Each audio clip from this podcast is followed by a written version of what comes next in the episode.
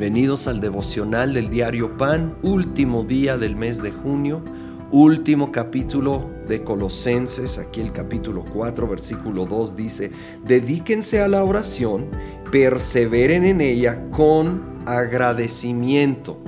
¿Cómo enfatiza el agradecimiento aquí? Acuérdense, el apóstol Pablo estaba en la prisión. Si alguien tenía derecho de quejarse, él hubiera estado en la lista. Pero en vez de estarse quejando, él aprendió que había motivo para dar gracias a Dios. Entonces, dos claves de nuestra oración, perseverar y dar gracias. Perseverar porque mm, casi todo, sobre todo lo que de veras vale la pena, toma tiempo.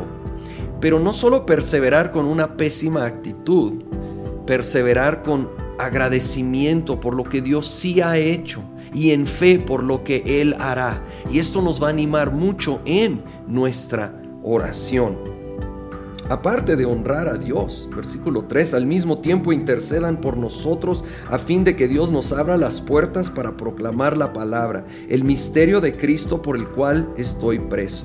Oren para que yo lo anuncie con claridad como debo hacerlo. Y Pablo lo que anhela es seguir cumpliendo su propósito, ni siquiera pide ser libre de la prisión, que estaría bien pedirlo, pero él quiere que la prioridad de la oración sea que otro tipo de puerta, no solo la puerta de la cárcel, que sería bueno que esa se abriera, obvio, pero puertas en el mundo espiritual se abran, que nosotros, obvio, orando por ayuda en lo natural, pero que tengamos también la prioridad de que Dios cumpla sus propósitos en medio de las pruebas, no solo que las pruebas se acaben. Versículo 5, compórtense sabiamente con los que no creen en Cristo, aprovechando al máximo cada momento oportuno, que su conversación sea siempre amena o con gracia y de buen gusto. Así sabrán cómo responder a cada uno nos llama a ser sabios, a aprovechar cada momento oportuno, cada oportunidad seamos sabios. En particular lo habla en cuanto a nuestro contacto con las personas que no conocen al Señor. Seamos un buen testimonio para aprovechar esos encuentros, esos momentos cuando se puede ir sembrando la semilla en sus corazones, que nuestra conversación, aquí dice sea amena, otra versión dice siempre sea con gracia, que sea con gracia. Porque cuando es con gracia, se abren puertas. Cuando es con gracia, la gente está dispuesta a escuchar. Tú puedes tener toda la verdad, pero si lo dices con juicio, se van a cerrar las puertas, se van a cerrar los oídos de las personas cercanas.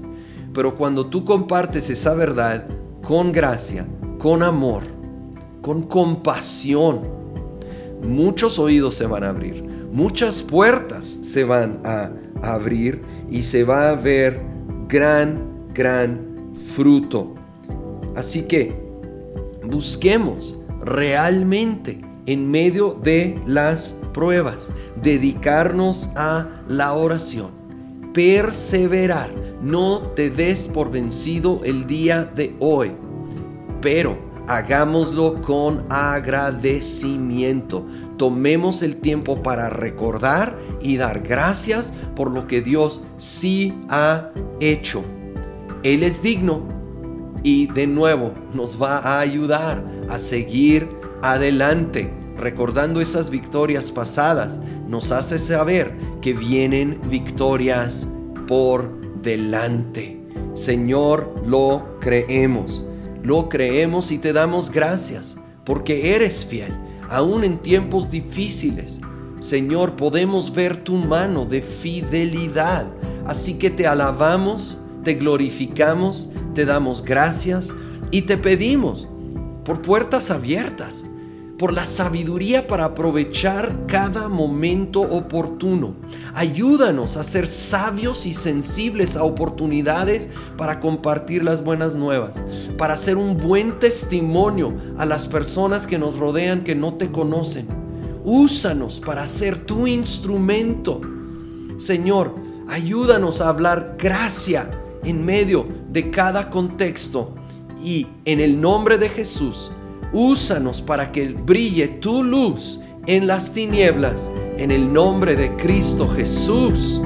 Amén.